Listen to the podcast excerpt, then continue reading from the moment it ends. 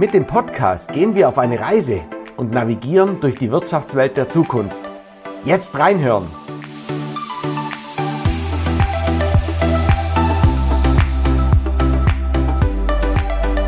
Hier wird geredet und das gleich doppelt.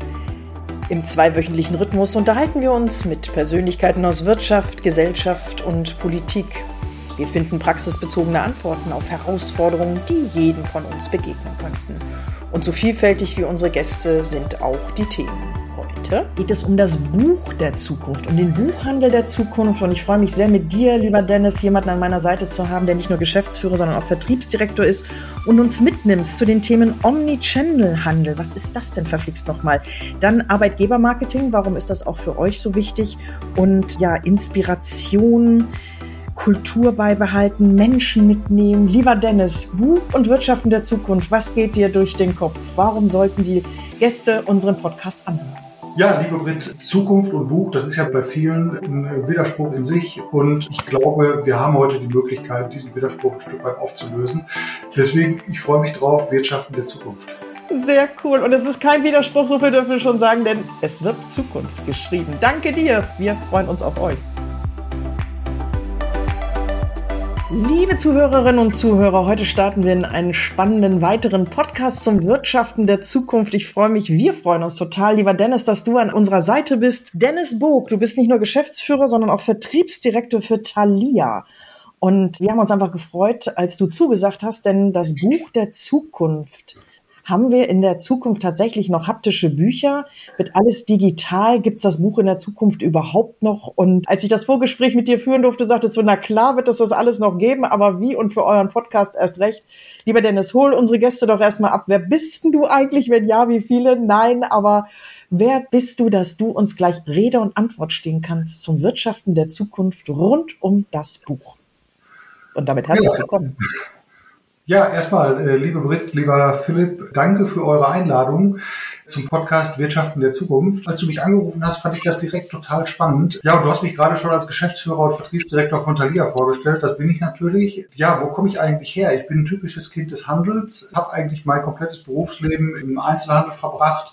Ich sage immer ein bisschen liebevoll, vom Joghurt bis zur Brille habe ich schon alles verkauft und jetzt ist es das Buch. Und es ist tatsächlich so, ich habe mein Berufsleben gestartet bei der Firma Lidl relativ klassisch nach meinem Wirtschaftsstudium. Danach bin ich äh, für einige Jahre zur Apollo Optik gegangen, habe da ein großes Vertriebsgebiet geleitet, bis dann äh, mein Telefon mal geklingelt hat äh, und ähm, äh, mich jemand gefragt hat, Mensch, hast du nicht Lust auf eine Geschäftsleitungsposition bei Thalia? Ja, und da bin ich jetzt seit, seit tatsächlich mittlerweile acht Jahren, bin der Vertriebsdirektor und Geschäftsführer unserer Vertriebsgesellschaften. Ja, und das macht eine Menge Spaß.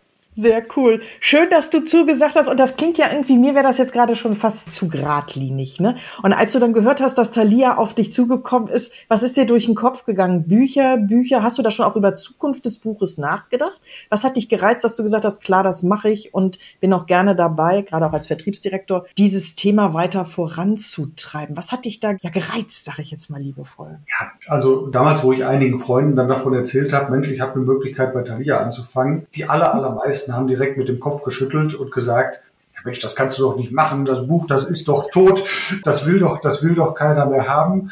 Und da, da ist man natürlich auch da, damals kurz ins Nachdenken ne? weil Buch, was hatte man früher damit zu tun? Ja klar, man hat ein bisschen gelesen, man hatte aber trotzdem so dieses verstaubte Image selber im Kopf gedacht, Mensch, ist das tatsächlich das Richtige? Äh, aber dann nach einigen Gesprächen mit den Protagonisten bei Thalia wurde eigentlich immer klarer, was für ein cooles und was für ein modernes Unternehmen das eigentlich ist. Und äh, wenn man sich ein bisschen mit beschäftigt hat, war das Buch in den letzten 10, 20 Jahren, also ja eigentlich mindestens schon fünf, sechs, sieben Mal tot. Und das ist es tatsächlich definitiv nicht. Und die aktuellen Zeiten zeigen, dass das Buch ja eigentlich aktueller denn je ist. Und äh, ganz im Gegenteil, dass das Buch eigentlich mittlerweile wieder ein Lifestyle-Produkt ist. Sehr cool. Lieber Dennis, Einzelhandel. Ja, Du hast es wirklich wunderschön gesagt, ja, vom Joghurt über, über die Brille hin zum Buch. Einzelhandel. Wenn ich bei mir in der IHK-Vollversammlung ähm, mit den Verantwortlichen spreche, die im Einzelhandel sind, da ist da ganz, ganz viel Zukunftsangst, da ist da ganz, ganz viel, warum haben wir keine Parkplätze mehr in der Stadt etc. warum schafft es Thalia? Und wenn man sich Thalia mal so richtig ein Deep Dive googelt, ähm, seid ihr ja über 6000 Mitarbeiter, die für Thalia stehen. Wie schafft es ein so großer Einzelhändler trotzdem da zukunftsfähig zu bleiben? Also das bedeutet, ähm, Umsätze und Deckungsbeiträge zu fahren, um das einfach auch in die Zukunft zu fahren. Was, was macht ihr vielleicht auch anders wie andere Einzelhändler?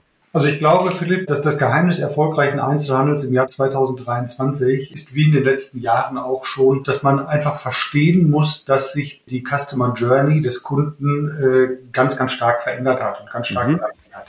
Wenn du, ich sage einfach mal vor 10, 15 Jahren irgendeinen Bedarf hattest, was auch immer es ist, ob es ein Buch ist, ob es ein neues Hemd ist, ein paar Schuhe, was auch immer, dann sah es vor der großen Digitalisierung eigentlich so aus, du bist in die Stadt gefahren, bist in zwei, drei, vier, fünf Läden gegangen, hast dich informiert über diesen kleinen Teil des Marktes und hast geguckt, Mensch, was passt, was sieht gut aus, äh, was ist preislich akzeptabel und hast dich dann am Ende für, für irgendeinen Händler entschieden, wo du sagst, Mensch, da ist das beste Matching. Heute sieht der Bedarfskauf ja gänzlich anders aus. Im Zweifel bleibe ich auf der Couch sitzen, die Füße noch hochgelegt, äh, nehme mein Smartphone zur Hand, google das, was ich haben möchte und habe direkt einen deutlich breiteren Marktüberblick, als ich das früher hatte. Und ich habe im Zweifel mit einem Klick meinen Bedarf gestillt und am nächsten Tag habe ich es im Postkasten.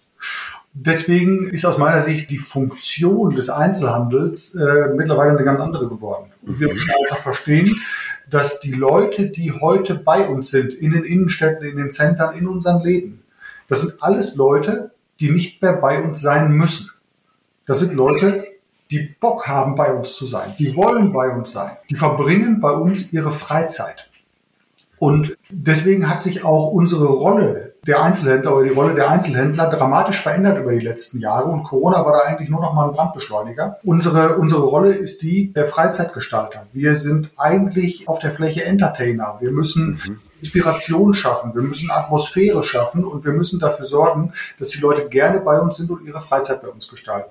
Wie macht ihr das denn konkret, dass man gerne zu euch kommt und nicht, es gibt ja auch noch andere Warenhäuser, die Bücher verkaufen, dass man das wirklich bei euch genießt und stöbert, so stelle ich mir das gerade vor, weil es wird ja auch immer gesagt, Mensch, es kommen immer weniger Leute in die Innenstädte rein, es, es sterben gerade auch ganz viele Läden in den Innenstädten, also warum sollte ich rein? Die Gastronomie steht vor einer Herausforderung. Wie geht ihr dieses Thema an, dass man gerne mit Lust und Freude, ihr seid ja auch online präsent, ne? also man könnte bei Thalia ja auch genauso das Buch, was man sucht, bestellen und sich nach Hause liefern lassen. Wie seid ihr dieser Thematik sozusagen Herr geworden? Was, du sagtest gerade, Brandbeschleuniger war die Pandemie. Was habt ihr daraus gelernt, was ihr sozusagen heute noch fortführt und wo man vielleicht bei euch auch mit den Augen stehlen darf, dass manche andere das adaptieren könnte, wenn ihr wollt? Was wir machen, ist natürlich, wir setzen seit Jahren auf ein wirkliches, konsequentes Omnichannel-Konzept. Mhm. Das heißt, wir versuchen sämtliche Kanäle, die oder Eintrittskanäle, die der Kunde hat. Das ist natürlich einmal online, das sind aber auch unsere Läden, das ist natürlich unser Tolino, äh, also, also unser E-Reader. Wir versuchen sämtliche Eintrittskanäle, die wir haben, miteinander zu verzahnen. Einmal vom Warenfluss her, aber auch von den Bezahlvorgängen. Und da sind wir mittlerweile, glaube ich, relativ weit. Das bestätigen uns auch unsere Kundinnen und Kunden. Man kann sich mit der Thalia-App oder auch auf thalia.de die Artikel aussuchen, die Artikel bestellen, auch nur zur Ansicht bestellen. Man kann sich, sich nach Hause schicken lassen. Man kann es im Laden abholen. Wir sind mittlerweile in der Lage, Artikel, die online bestellt werden, zur Abholung in, in der Buchhandlung auch abzureservieren, so nennen wir das. Das heißt, wenn der Artikel vorrätig ist, kriegt der Kunde innerhalb von Minuten eine SMS oder eine Mail. Mensch, der Artikel ist abholbereit. Das funktioniert. Der Kunde ist in der Lage, online vorab zu bezahlen. Er kann aber auch im Laden bezahlen. Also äh, völlig auf die Bedürfnisse der Kundinnen und Kunden zugeschnitten, wie es halt gerade sein soll. Darüber hinaus versuchen wir auch sehr konsequent in unsere äh, Sortimente und in unsere Läden zu investieren. Wir haben also selbst über Corona, wo ja eigentlich, äh, wo, wo was ja mit Sicherheit eine, eine harte Zeit war für den gesamten Handel, haben wir weiterhin investiert, haben wir weiterhin unsere Läden auf Vordermann gebracht, haben wir unsere Böden erneuert, haben wir unser Licht erneuert, haben wir unsere Möbel erneuert in immer mehr Läden ähm, und versuchen somit die Atmosphäre in unseren, in unseren Geschäften auch aufrechtzuerhalten und immer weiter zu modernisieren. Darüber hinaus versuchen wir, und das gelingt uns an vielen Stellen auch schon sehr, sehr gut aus meiner Sicht, wirklich der lokale Buchhändler vor Ort zu sein. Bei uns ist kein Laden wie der andere. Ne? Also wir, wir haben kein typisches Discounter-Konzept, wo wir sagen, okay, der Titel XY steht jetzt genau da und da, sondern es ist wirklich eine individuelle Entscheidung unserer Mitarbeitenden. Was steht wo, was wird jetzt empfohlen? Wir haben beispielsweise das Lieblingsbuchhändler-Konzept, wo unsere, unsere Mitarbeiterinnen und Mitarbeiter auch mit eigenen Fotos auftauchen, wo Empfehlungen ausgesprochen werden. Diesen Lieblingsbuchhändlerinnen und Lieblingsbuchhändlern kann ich als Kunde folgen in unserer App. Und wenn Rezensionen ausgespielt werden, werden die auch über eine Push-Nachricht ausgespielt. Solche Dinge. Ne? Und da versuchen wir eine Menge Persönlichkeit in unsere Leben zu bringen sodass unsere Besucher, die zu uns kommen, auch immer wieder etwas Neues entdecken und vor allen Dingen immer wieder was Individuelles entdecken. Das führt dazu, dass wir, dass wir da relativ erfolgreich sind. Philipp sagte gerade, ihr habt 6000 Mitarbeiter. Wo findet man euch? Seid ihr bundesweit unterwegs? Du bist jetzt für die Region West sozusagen mit hauptverantwortlich. Kannst du da unsere Gäste nochmal abholen, dass man, wenn nach diesem Podcast freudestrahlend nicht nur bei euch bestellt, sondern auch in die Läden reingeht? Ja, also wir sind in Deutschland bundesweit unterwegs. In NRW noch relativ häufig firmiert unter der Meierschen. Die gehören ja auch unter unser Dach. Ansonsten im übrigen Bundesgebiet eigentlich überall. Äh, und wir sind auch momentan noch auf starkem Expansionskurs bieten auch Nachfolgelösungen für inhabergeführte Buchhandlungen, die keine eigene Nachfolge haben. Da übernehmen wir gerade äh, sehr, sehr viele Läden, auch kleinere Läden. Mhm. Und das Spannende, äh, auch, auch für mich in meiner Position, ist, dass wir von den Flächengrößen eigentlich alles Mögliche machen. Wir haben, also ich glaube, unsere kleinste Buchhandlung hat 68 Quadratmeter Verkaufsfläche, also wirklich eine, eine ganz kleine, kiezige, äh, kiezige Vorortbuchhandlung. Und unsere größte Fläche hat, hat knapp 5000 Quadratmeter. Also wir, wir, wir können von ganz klein bis ganz groß eigentlich alle, alle Buchhandlungen und haben uns da über die letzten Jahre auch immer wieder neu erfunden, was, was auch das Thema Sortimentierung und Steuerung angeht. Und ja, das macht das Ganze tatsächlich sehr, sehr spannend, ne? dass wir kein, ja, ich sag mal, uniques Konzept haben, was wir über alle Läden drüber stülpen, sondern äh, wirklich jeden Laden als, als die lokale Buchhandlung betrachten äh, und die dementsprechend auch ausstatten. Du hast gerade was Tolles gesagt, ähm, das ist spannend. Es ist ja so, es gibt Branchen auf dieser Welt, ja, denen haftet so ein gewisser, ähm, wie soll man sagen, Staub an. Ja? Also von denen man sagt, ähm, Oh, also ich bin mir sicher, dass deine, dass deine Freunde und Bekannte, als du gesagt hast, Thalia, dann ist bei ganz vielen so rechts nebendran so ein Kästchen aufgegangen, imaginär hieß es, aber Bücher. ja, jetzt, jetzt mal brechen wir eine Lanze, Bücher sind cool, ja, aber das Gleiche ist ja wie, wenn man sagt, ja, ich gehe jetzt in eine Bank, ja, oder in eine Steuerberatung. Es gibt halt einfach Branchen, von denen man komischerweise prinzipiell aussagt, das kann nicht sexy sein. Jetzt gehst du jeden Morgen rein in eine Firma voller Feuer mit knapp 43 Jahren und jeden Abend wieder raus aus einer Firma. Was ist für dich sexy an Thalia? Warum ist dieses Feuer da, um da jeden Tag mit Vollgas reinzugehen? Was ist sexy an Thalia? Und damit ja. auch als Vorbild für zukünftige oder auch bestehende Mitarbeiterinnen und Mitarbeiter, ne? Ja, also Philipp, ich glaube, um die Frage zu beantworten, was ist sexy an Thalia, geh einfach mal in einen unserer Läden.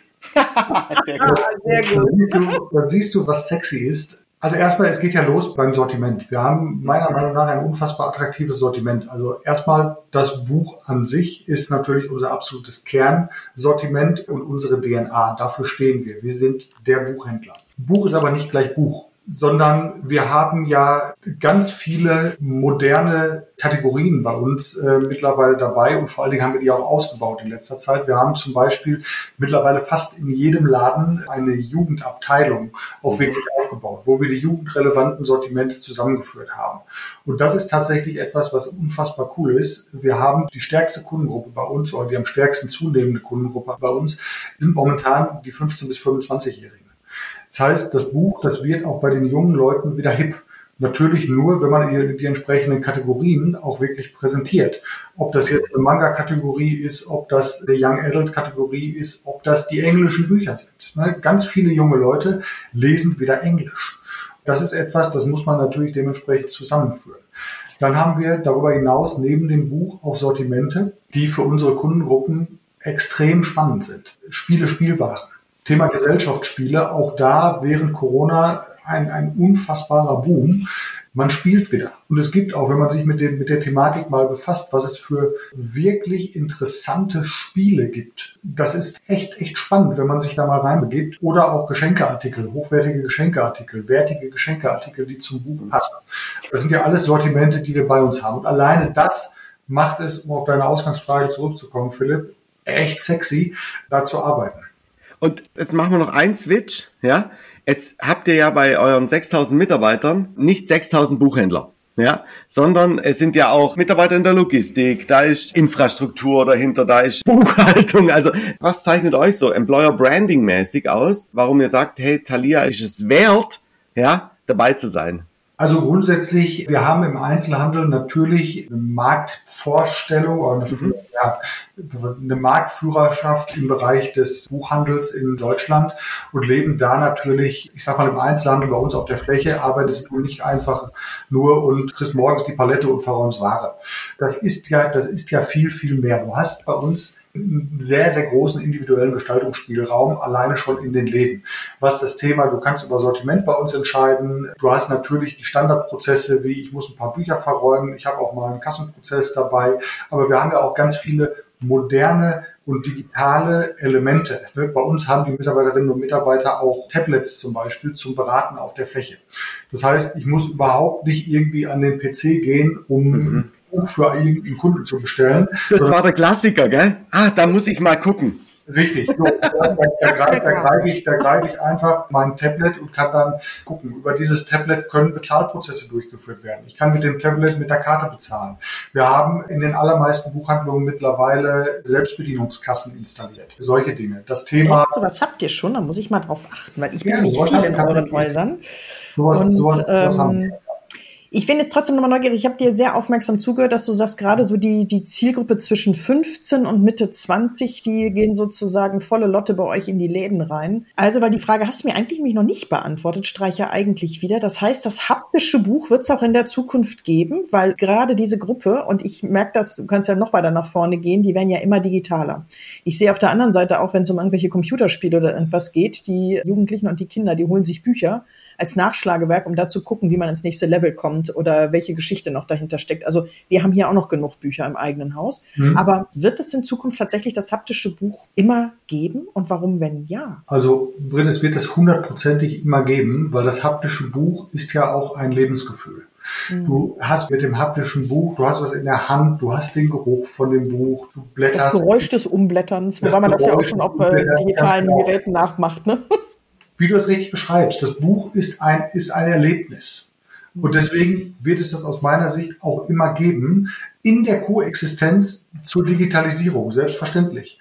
Und wir haben uns als, als Vision auf die Fahnen geschrieben, eine Welt, in der Inhalt zählt. Und wie wir den Inhalt vermitteln, das ist uns eigentlich vollkommen egal. Wir verkaufen sowohl ein haptisches Buch als auch ein digitales Buch. Und wir merken an unseren Kundinnen und Kunden, dass ganz viele zum Beispiel das E-Book immer dann gerne benutzen, wenn es denn gerade praktisch ist. Also zum Beispiel auf dem Weg zur Arbeit in der U-Bahn, aber gleichzeitig auch sich immer wieder gerne mal ein haptisches Buch kaufen, einfach um dieses Lebensgefühl auch wirklich zu verwirklichen. Und das haptische Buch ist ja auch etwas, das darf man auch nicht ganz vergessen. Das Bücherregal zu Hause ist immer noch auch ein Einrichtungselement. Wir sehen das jetzt äh, ganz viele Bücher haben sogenannte Farbschnitte mittlerweile. Also insbesondere die Bücher, die für die Jugendlichen spannend sind. Und diese Farbschnittausgaben sind extrem gefragt, weil es einfach ein Deko-Element ist. Es ist was, was ich mir gerne zu Hause hinstelle, was ich mir auch gerne angucke, wo ich auch stolz drauf bin.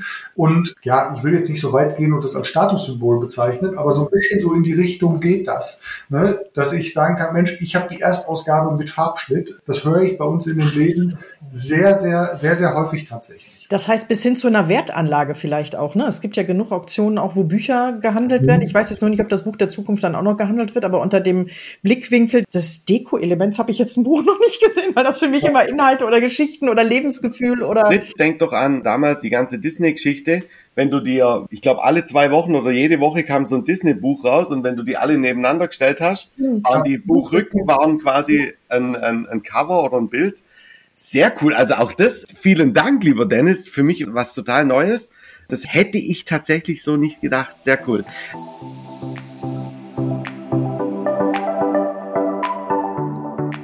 unsere steile These zum Thema.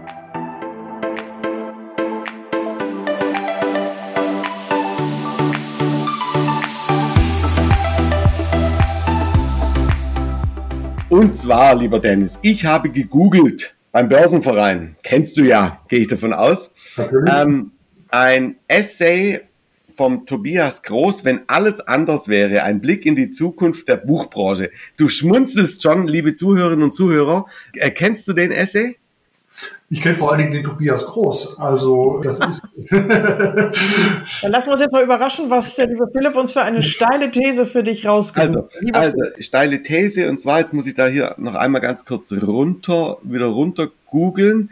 Genau nach Corona. Die Situation ist 2030 jedoch eine andere als früher, denn jetzt nehmen wir mal das große A, Amazon verlor seine Stellung als erste Wahl. Wir sind jetzt im Jahr 2030. Das sogenannte Amazon-Shaming setzte ein. Besonders die Buchbranche profitierte von diesem Phänomen. Das Vermeiden vom Kaufen bei Amazon, die bewusste Unterstützung des lokalen Buchhandels sind bis 2030 zu einem weit verbreiteten Statement geworden. Das heißt, jetzt kommt die steile These, Amazon ist nicht mehr der wichtigste Buchhändler der Welt. Ist es so? Was sagst du dazu? Das kann ich nur bestätigen, da gehe ich tatsächlich auch von aus. Ich habe im Prinzip da gerade schon ein bisschen was zu gesagt. Amazon betreibt Buchhandel ganz anders als wir. Ein Amazon ist immer dann okay und, und auch gut, wenn es wirklich um standardisierte Prozesse geht, wenn es wirklich um eine reine Bedarfsdeckung geht, wenn ich genau weiß, was ich möchte. Da funktioniert ein Amazon Store oder eine Amazon App wunderbar. Da brauchen wir uns überhaupt nichts vormachen. Wenn es aber darum geht, und darum geht es im Buchhandel immer häufiger, nämlich um Inspiration. Hm. Und ich möchte was entdecken. Da sind wir und auch der, der übrige inhabergeführte Buchhandel deutlich besser aufgestellt. Weil wir haben Buchhändlerinnen und Buchhändler, die sich teilweise extrem gut auskennen. Wir haben teilweise Leute bei uns, die drei Bücher in der Woche lesen wo ich auch immer, immer nur fassungslos. Wann? Leute, wie macht ihr Finde ich nur sequenziell. Wie macht ihr das? Ich habe das sequenziell gelesen. Ich so super. Ja. Das ist wirklich ganz erstaunlich. Ich habe, um da noch einmal auf Amazon einzugehen, wie betreiben die Buchhandel? Amazon hat ja, glaube 2016 war es. Das war, war relativ zu Beginn meiner, meiner Thalia-Zeit oder 2015 sogar schon, ich weiß es gar nicht mehr so genau, wo in Seattle der erste Amazon Bookstore eröffnet hat. Und ich bin, also damals äh, bin ich mit unserem ehemaligen CEO, äh, dem Michael Busch, darüber geflogen und wir haben uns das angeguckt. Und waren in Seattle und sind in den Bookstore.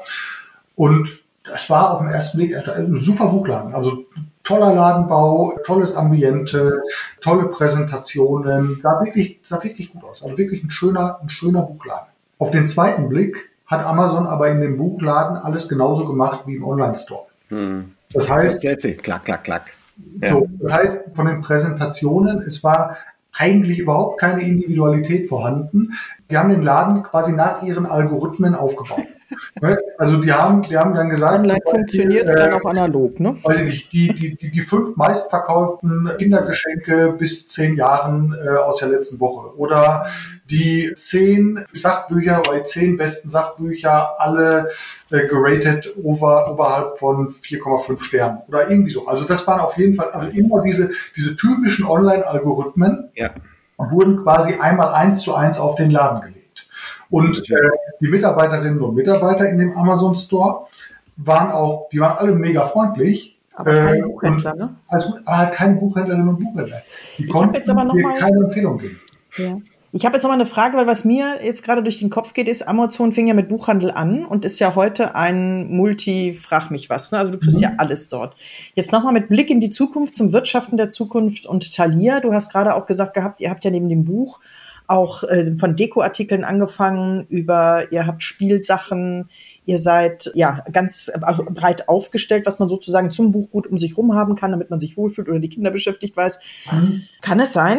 Wir haben jetzt gerade das Jahr 2030, was Philipp genannt hat, aber wir gehen jetzt noch weiter in die Zukunft, dass auch Thalia sich ganz, ganz anders aufstellt und vom Ursprung des Buches in eine ganz andere Richtung geht. Darfst du da schon so ein bisschen in die Glaskugel uns sozusagen mitnehmen und gucken, was, was ihr plant? Ja, also unsere typische DNA und unser Kernprodukt ist und bleibt natürlich das Buch. Das ist gar keine Frage. Das musst du jetzt ja heute auch sagen, ne? Das heißt, das muss ich sagen, das sage ich vor allen Dingen aus einer tiefen Überzeugung raus, ne? weil ich sage mal, so sind wir als Thalia groß geworden und wir verstehen uns als Thalia als der Buchhändler, der Marktführer im Buchhandel im deutschsprachigen Raum. Und das wird auch immer unsere Kern-DNA bleiben. Ne? Das, ist, das ist gar keine Frage. Dass es aber darüber hinaus immer Produkte gibt, die für unsere Kundinnen und Kunden interessant sind und die unsere Kundinnen und Kunden kaufen und die wir auch ausprobieren natürlich, ja, das wird es immer geben. Aber wir werden jetzt morgen keine Autoreifen verkaufen oder sowas.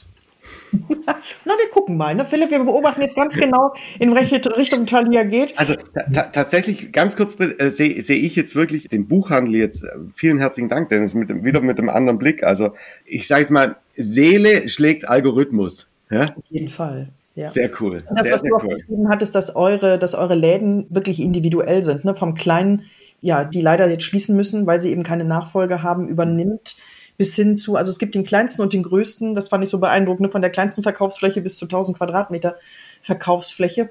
Und du sagst, ihr expandiert auch weiterhin. Da würde ich dir gerne nochmal eine Brücke schlagen wollen. Und zwar, warum sollte man für Thalia arbeiten? Was tut ihr für eure Arbeitgebermarke? Du hast gesagt, in der Pandemie habt ihr viel investiert, um eure Läden auf den aktuellen Stand zu bringen und eben dem digitalen wie dem analogen gerecht zu werden und als attraktiver Einzelhandel sich aufzustellen. Was macht ihr für eure eigenen Mitarbeiter, aber auch für die potenziellen? Und damit nochmal wieder die Frage, warum sollte man für euch arbeiten? Ja, man sollte für uns arbeiten, weil wir haben in allen Bereichen ein wirklich hochspannendes Arbeitsumfeld in einem extrem dynamischen Bereich und auch Markt, genau. Wir haben also erstmal für unsere Leute grundsätzlich äh, natürlich, und das ist etwas, das wollen und, und, und musst du auch bieten. Und momentan, wenn du äh, wenn du auf dem Arbeitgebermarkt äh, spannend sein möchtest. Äh, wir haben natürlich absolut interessante Lohn- und Gehaltsmodelle. Darüber hinaus haben wir auch einige Benefits, die wir unseren Leuten bieten. Aber vor allen Dingen ist es ein Hochmaß an Individualität, die wir unseren Leuten zugestehen. Ne, wir versuchen nicht äh, und wir möchten auch vor allen Dingen, wir möchten wirkliche Typen haben. Wir brauchen Persönlichkeiten bei uns, die auch gerne ein bisschen unterschiedlich sind und nicht um, äh, wir brauchen in keiner Position irgendwelche Uniformen persönlich. Äh, cool. wir, und das, das macht das macht's bei uns, glaube ich, aus. Du hast bei uns in jeder Position wirklich eine Menge Gestaltungsspielraum. Das sind Positionen natürlich in unseren Buchhandlungen, aber auch in unseren Zentralen. Philipp, du hast es gerade vor ein paar Minuten mal angesprochen. Wir haben natürlich auch ganz, ganz viele andere Positionen uns zu besetzen. Wir haben Zentralen, unsere Hauptzentrale ist in Hagen, wir haben auch Zentralen in Münster, wir haben Zentrale noch in Aachen, wir haben äh, eine Zentrale in Berlin wo es wirklich spannende Dinge gibt und vor allen Dingen bei uns, wir arbeiten ja an vielen Themen auch wirklich branchenübergreifend und haben wirkliche Branchenlösungen. Der Tolino ist das berühmteste Beispiel dafür, wo wir ja einen E-Reader entwickelt haben, der jetzt mittlerweile wirklich, wirklicher Branchenstandard ist im deutschsprachigen und auch im europäischen Buchhandel. Und wir haben es in Deutschland geschafft, tatsächlich mit dem Tolino ein Produkt zu entwickeln, was von den Marktanteiligkeiten mittlerweile genau auf dem, auf dem Kindle-Niveau ist, äh, oder sogar den Kindle cool. sogar schon leicht, leicht übersteigt. Das, das, macht, das macht mir jetzt wieder positiv Gänsehaut, weißt? Weil ja wirklich oftmals die Meinung ist, da hat man doch keine Chance. Ja, jetzt kommt ein Einzelhändler, Buchhändler aus Deutschland und sagt, euch zeige ich es positiv und, und setzt hier Standards. Also äh, auch dafür, wow, Glückwunsch, sehr, sehr cool, sehr, sehr cool.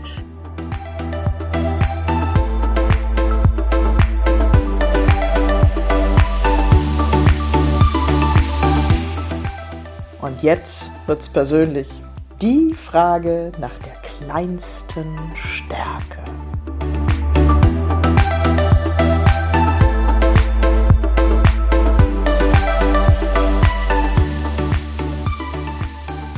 Das ist tatsächlich eine schwierige Frage. Und ich sage mal, das ist ja immer so die Frage in den Vorstellungsgesprächen nach den, nach den, nach den, nach den, nach den Stärken und Schwächen. Das ist natürlich immer gemein. Meine kleinste Stärke, ich bin vielleicht manchmal ein bisschen impulsiv und würde gerne Dinge dann manchmal, wenn ich sie, wenn ich, wenn ich sie sehe, bin ich dann manchmal wie so ein kleines Kind und möchte die dann gerne haben, beziehungsweise dann direkt umsetzen. Und da muss ich mir manchmal auch von meinen Leuten sagen lassen, Mensch, Dennis, jetzt aber hier mach mal ein bisschen, mal ein bisschen langsamer und das müssen wir uns jetzt erstmal angucken. Ja, äh, lieber Dennis, ich kann mir das äh, wirklich vorstellen, das ist teilweise ist das äh, Fluch und Segen zugleich. Ja? Mhm. Ja, sehr gut, sehr gut. Vielen, vielen herzlichen Dank dafür. Lieber Dennis, wenn du jetzt, und das geben wir unseren Gästen in unserem Podcast sehr, sehr gerne, so einen Appell, so einen Impuls an die Welt da draußen hättest, was würdest du den Menschen da draußen jetzt am liebsten gerne zum Abschluss unseres Podcastes mitgeben? Schaut euch mal wieder eine Buchhandlung an. Das ist, glaube ich, der Appell schlechthin. Ihr werdet euch wundern, wie modern und cool mittlerweile Buchhandlungen geworden sind. Und man kann dabei auch eine Tasse Kaffee trinken, das spreche ich aus Erfahrung und egal in welchen Laden man von euch reinkommt.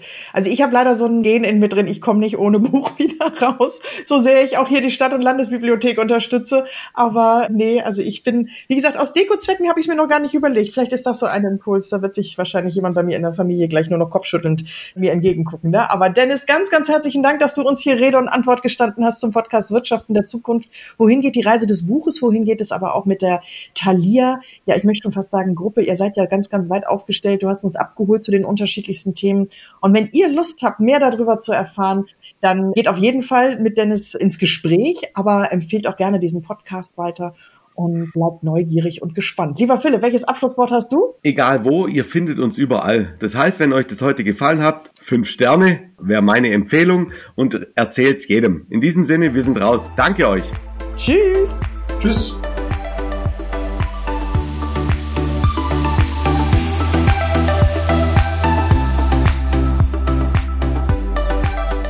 Hörten Dennis Bog, Geschäftsführer Thalia, der uns heute aufgezeigt hat, dass Seele den Algorithmus schlägt. Vielen, vielen herzlichen Dank fürs Dabeisein.